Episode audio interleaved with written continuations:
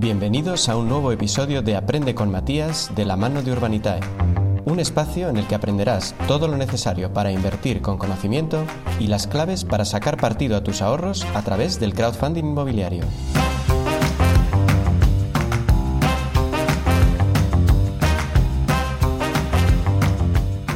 Curioso. Renta es una de esas palabras que dependiendo de cómo la uses suena muy bien o menos bien. Fíjate, vivir de las rentas es algo que a muchos de nosotros no nos importaría probar. Y sin embargo, hacer la declaración de la renta ofrece una perspectiva mucho menos estimulante. En el sector del crowdfunding inmobiliario, los proyectos de renta tienen que ver mucho más con lo primero. Pero espérate, escúchame antes de, de imaginarte en el yate.